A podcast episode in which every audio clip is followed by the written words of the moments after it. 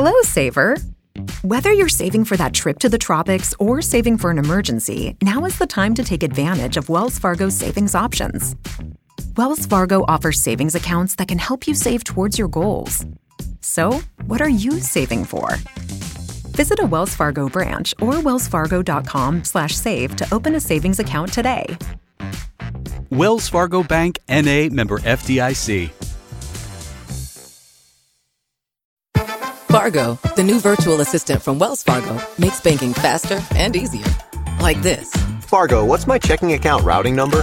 And this. Fargo, uh, turn off my debit card. And this. Fargo, what did I spend on groceries last month? And that's just the beginning. Do you Fargo? You can in the Wells Fargo mobile app. Learn more at wellsfargo.com slash get Fargo. Terms and conditions apply. Your mobile carrier's availability and message and data rates may apply. Wells Fargo Bank and a member FDIC. Bye.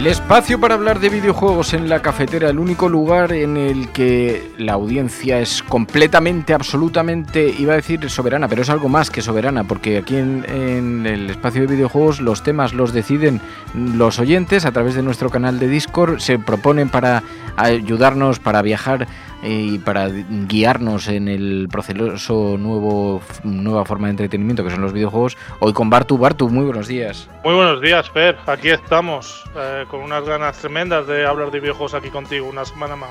Mira, ya estábamos avanzando hace un momento con Ana Pastor que, en efecto, eh, Tetris, la película de Apple TV, es una película que habla del proceso de creación de ese videojuego y por lo tanto se refiere al videojuego, pero no es una película sobre los personajes del videojuego o una película que se haya inspirado en el mismo. Hoy Bartu ha dicho, dice, pero es que hay varias que se están estrenando que, que, están inspiradas en videojuegos, que nacieron primero como videojuegos y que ahora han sido llevados al cine. Super Mario, por ejemplo, ¿no? Sí, así es. Eh, eh, la verdad es que estamos viviendo un momento dorado con el tema de las adaptaciones de los videojuegos o películas inspiradas en los videojuegos, como la que comentabas de Tetris, que no he tenido oportunidad de verla, pero tengo muchas ganas porque el porque por como lo que habréis comentado en la sección con Ana Pastor, vamos, toda la trama de, de, que envolvió la creación del bueno, el lanzamiento del juego del Tetris tiene mucha tela. Pero sí, efectivamente, ahora mismo tenemos en los cines eh, una película que yo recomiendo fervientemente ir a, ir a ver, sobre todo, bueno, si tienes chiquillos y, o un sobrinete por ahí y tal, eh, que es la película de Super Mario, eh, la cual ha sido en, este, en esta ocasión, es una adaptación al cine de la mítica saga de videojuegos del fontanero bigotudo, llevada por el estudio de animación Illumination, que son también los que llevaron al cine, bueno, eh, igual por el nombre no sonará a muchos de nuestros oyentes, pero la película es, eh, bueno, son los creadores de la saga de Gru, mi villano favorito, de los Minions. Wow merece la pena porque me daba un poco de miedo. Te confieso que algún oyente había dicho en el chat en estos últimos días, oye, que no está mal Super Mario. Y he visto muchos memes simpáticos diciendo, hola, quiero cinco entradas. ¿Para qué película? Se gira la cámara y van todos vestidos de personajes de Super Mario, que evidentemente, pues sí, a, a nosotros, a los frikis, nos gusta mucho como videojuego, pero como película merece la pena, ¿sabes? Como película en sí merece, yo creo, bastante la pena. A ver, ¿No? es una película infantil. Quiero decir, a los que hemos disfrutado de lo de la saga de los, y de los distintos videojuegos de Super Mario durante años, evidentemente han trufado la película de muchos guiños que, claro, a, los que hemos jugado la saga los vamos a reconocer y nos van a hacer mucha gracia. Pero como película en sí, sobre todo dirigida para niños, yo creo que funciona muy bien. Es una película que a mí sobre todo lo que me sorprendió es el apartado visual. El CGI de la película es espectacular. Las texturas de los personajes y demás son una pasada. Y yo creo que como adaptación como eh, llevar al cine una historia basada, eh, basada directamente en, las, en los videojuegos de Super Mario, yo creo que ha quedado muy resultado y muy, muy interesante. Porque es una peli de animación, ¿no? Sí, es una película de animación 3D que respeta fielmente el diseño original de los personajes y que ya digo, está repleto de detallitos y de cosas como estamos viendo en el tráiler, no que estás ahora mismo proyectando por, por el canal de Twitch. Eh, que vemos, bueno, el villano Bowser escupiendo fuego, vemos el tema de las flores de fuego, que eso era uno de los power-ups típicos de, de, los juegos de Super Mario, etcétera. O sea que está muy bien. Ha quedado, yo creo, a mí una, cuando fui a ver al cine me sacó más de una sonrisa, de una carcajada, porque hay algunas bromas y algunos guiños que encontré muy, muy acertados. Otro de los grandes estrenos que fíjate también con ciertas dudas, eh, no solamente por mi parte, por uh, una parte de la crítica he visto que coincidían. Eh, y después ha tenido unas, un, unas críticas fabulosas, eh, Dragones y mazmorras. Sí, Dungeons and Dragons o Honor entre ladrones yo, la verdad es que esta película, me, cuando vi el teaser de la película, me levantó una expectación enorme. Eh, sobre todo porque, bueno, hay que decir que esta película, también la de Super Mario, por cierto, eh, tuvieron, digamos, una dos, eh, respectivamente, una adaptación previa, la cual no fue demasiado brillante. La verdad, la de Super Mario, bueno, Super Mario tuvo una adaptación ya al cine en el año 93 que hoy en día se contempla como una cool movie, pero es una película que no había por dónde cogerla, la verdad. Eh, de hecho, el propio Bob Hoskins, que fue el actor que hacía de, Super Mario en esa película, que para algunos lo, que lo recuerden era quien, hacía el papel protagonista de quien engañó a Roger Rabbit.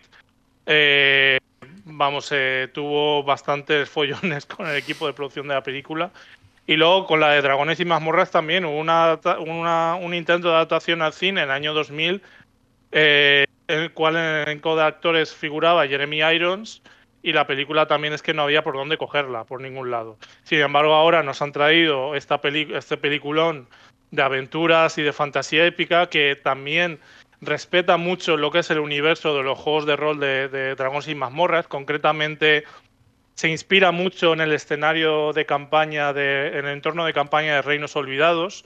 Porque bueno, Fer, yo no sé si has jugado muchos juegos de rol en tu vida o si has tenido la, la oportunidad. No, no, eh, mira que hay, sé que hay una legión de seguidores entre los, los oyentes, pero no, no he tenido oportunidad de... Pues es, es, una experiencia que te recomiendo probar por lo menos una vez, porque es bastante interesante a todos los oyentes también, por distintos motivos. A ver, es una experiencia muy divertida, muy enriquecedora. Simplemente, bueno, por explicar un poco la mecánica de los juegos de rol para quien no las conozca, básicamente yo lo defino siempre como una experiencia que va a medio camino entre una partida de un juego de mesa y una obra de teatro, ¿no? Es decir, en un juego de rol normalmente hay un director de juego o directora de juego, el cual ambienta la partida, va narrando la historia, eh, es también la persona que va eh, encargada de interpretar, digamos, a lo que son los villanos de la historia, a lo cual los jugadores van a jugar. Y el resto de jugadores, pues cada uno tiene una ficha de personaje con unas estadísticas que definen cuáles son los puntos fuertes y débiles de ese personaje. Y a través de, de, de esa ficha de personaje, pues tienen que interpretar ese personaje, y ir tomando decisiones para ver qué, es lo que hace su personaje, ¿no? Pues en el mundo de dragones y mazmorras, eh, digamos, a lo largo de su historia ha tenido lo que se llaman entornos de campaña, es decir, distintos diseños de mundos fantásticos, y el más famoso de ellos fue el de, ha sido el de Reinos Olvidados, el cual, como yo decía, está inspirado en esta, eh, esta película. Aún así, como ocurre con la película de Super Mario, no es necesario ser un experto en los juegos de dragones y mazmorras, es decir, si los conoces, pues también vas a poder eh, disfrutar y, poder captar muchos de los guiños que se hacen a lo largo de la película, si no, da igual, porque a mí personalmente es una película que a nivel de tono y de aroma me, recordaba mucho a esas películas de fantasía de los 80 como Willow o La Princesa Prometida, y a nivel de humor también tenía un humor muy al estilo de Guardianes de la Galaxia, por ejemplo, las películas de Guardianes de la Galaxia o muchas de las películas de superhéroes de Marvel que hemos visto eh, dirigidas por, por ejemplo, James Gunn o, Taika Waititi, ¿no? Mm. Dice Daviciño, a ver, vamos a ver qué está pasando aquí. Llego y me encuentro comentarios negativos de la película de Bob Hoskins, pero, pero no, solamente. Oye, eh, claro, en, en el caso de Super Mario, además es una película de un estudio de animación, Illumination Entertainment, los creadores de la saga de películas de Gru, mi villano favorito, de los Minions. Sí, sí, como comentaba antes, efectivamente. Que bueno, ellos ya tienen un sello de calidad. Y en el caso de Dragones y Mazmorras, decías una historia de aventuras que nos puede recordar a Willow, a la princesa prometida, a Guardianes de la Galaxia. Claro, también son buenas, en fin, son buenos referentes.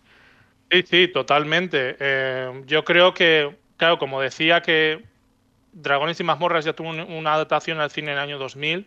Eh, vamos, con creces esto lo ha, superado y ha hecho una película redonda. Eh, o sea, aparte que yo echaba de menos una el poder disfrutar en el cine de una película de aventuras, de fantasía de, este estilo. Eh, de hecho, por ejemplo, bueno, luego también el elenco que tiene la película es bastante reseñable. Bueno, el protagonista de la película es Chris Pine, eh, un habitual en el cine así de, blockbuster. pero luego también, por ejemplo, un, una de las personas dentro del, elenco que yo, yo, destacaría sobre todo es el, es el caso de Sofía Lilis, eh, que igual por el nombre mucha gente no le sonará, pero esta chica salía en la, no sé si recuerdas las dos partes que hicieron de la, de la nueva adaptación de la novela de It, de Stephen King, de El payaso asesino. Sí. Eh, esa chica salía en la primera parte de, de, esa adaptación, dentro del grupo de, ¿no? de los perdedores. Eh, y en esta película hace un personaje de una elfa druida que la verdad es que mola un montón. Luego también tenemos a Michelle Rodríguez también, que es una habitual dentro de las películas de Fast and Furious, pero también del cine blockbuster de acción y demás.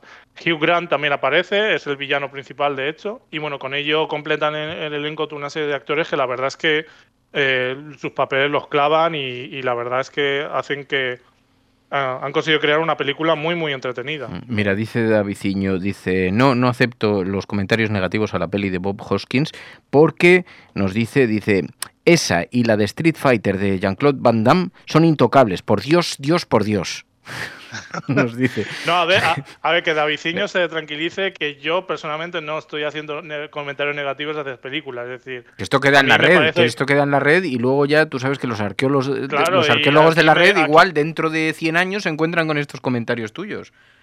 Claro, y me cancelan y yo ya estoy a otra, otra cosa. totalmente. mal, negocio, mal negocio. Mal negocio. Pero el caso es que, claro, en efecto, yo bueno, ni sabía que había una película de Jean-Claude Van Damme sobre Street Fighter, pero ya ahí me habéis, me habéis arruinado. Pero sí que hay otra, oye, también este año vamos a ver el lanzamiento, decías, después de muchos años de la tercera parte de la saga de Baldur's Gate. Sí, porque, mm, claro, mucha gente que vaya a ver la película quizás eh, tenga el gusanillo de probar el tema de los juegos de rol, claro, el tema de los juegos de rol, eh, una de las, digamos, problemáticas que tiene, que no tampoco es que sea una problemática, pero bueno, claro, tienes que afianzarte con un grupo de gente que esté dispuesta a jugar y claro, muchas veces igual eso no, no a veces no, no, puedes hallar e, ese tipo de grupo. Sin embargo, yo recomiendo, aparte porque está muy en, relación con el universo en el cual es fantástico que se ha inspirado esta película, eh, para quitarnos un poco ese gusanillo, yo recomiendo acudir a Steam porque allí podemos encontrar las dos primeras partes de lo que fue una de las sagas de juego, lo que ha sido una de las mejores sagas de juegos de rol occidentales que han existido nunca, que se llama Baldur's Gate. Eh, como ya digo, Está también inspirada dentro del universo de Reinos Olvidados que comentaba antes. Las dos primeras entregas de Baldur's Gate se lanzaron, si no me equivoco, el, primer juego se lanzó a final de la década de los 90 y el segundo se lanzó durante, el, durante los años 2000. Eh, de hecho, lo estoy mirando. Así, ah, mira, justamente la segunda entrega se, se lanzó en el año 2000. Y hemos tenido que esperar 23 años, Fernando, para poder ver una tercera parte del juego que ha sido altamente demandada desde hace ya mucho tiempo. El Baldur's Gate 3, el cual eh, ya está en precompra eh, a través de Steam y otras plataformas y que saldrá dentro de muy poquito. Mira, estoy viendo, eh, dice Zares, dice, yo soy súper fan de los juegos de Baldur's Gate similares, los Neverwinter Nights, algunos similares que ya no son reinos olvidados, dragones y mazmorras, como Pathfinder, dice. Sí, sí, sí. O sea que hay... Sí. Juegos muy narrativos, Fer, muy, muy, muy narrativos, nos dice Zares. Sí, de hecho, la historia de Baldur's Gate 2, bueno, Baldur's Gate, Baldur's Gate 2, aunque no Eh, no es exactamente la misma historia que vemos en la película de, Dragones y mazmorras, que está en, los cines ahora. Ya digo, está inspirada en el mismo mundo fantástico y Reinos Olvidados, pero la historia que nos cuenta básicamente eh, tiene mucho que ver con el, digamos, el lore, el, lo que es la historia del mundo de Reinos Olvidados. Concretamente nos sitúa en la época posterior a un hecho muy concreto dentro del, de la historia de los Reinos Olvidados que se llama la Era de los Trastornos el cual supuso que claro, en, el mundo, en, los mundos de, dragones y mazmorras hay, hay religión, los personajes pueden seguir deidades y hay un, panteón de, dioses muy amplio, tanto de dioses benignos como dioses malignos. Entonces, en esta era de los trastornos, lo que nos cuentan es que eh, los dioses son castigados a encarnarse en formas humanas para ganarse el favor de sus, de sus fieles.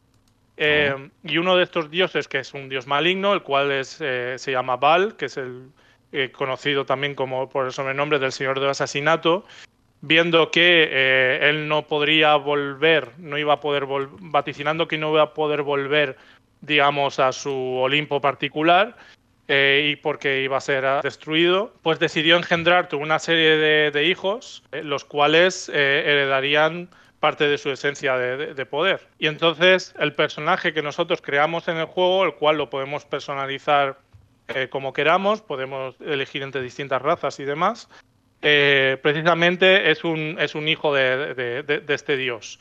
Y precisamente esa es una de las motivaciones que hace que, el juego, que, los juegos de Baldur's Gate eh, cobren bastante importancia, porque claro, hay una, toda una serie de enemigos que van detrás del personaje principal para intentar, digamos, conseguir su esencia para convertirse, digamos, en el nuevo señor de asesinato, ¿no? Y, sustituir a, a, Val en su, en su trono divino.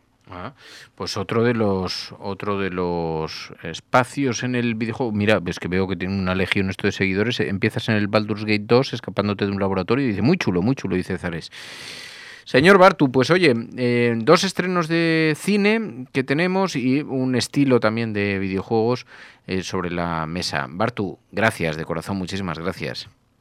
A ti, Fer, encantado como siempre. Un abrazo fuerte.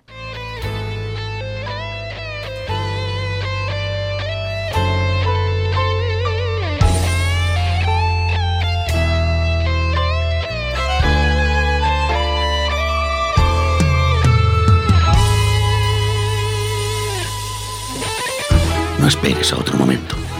Hazte mecenas y únete ya a la resistencia cafetera. radiocable.com barra mecenas.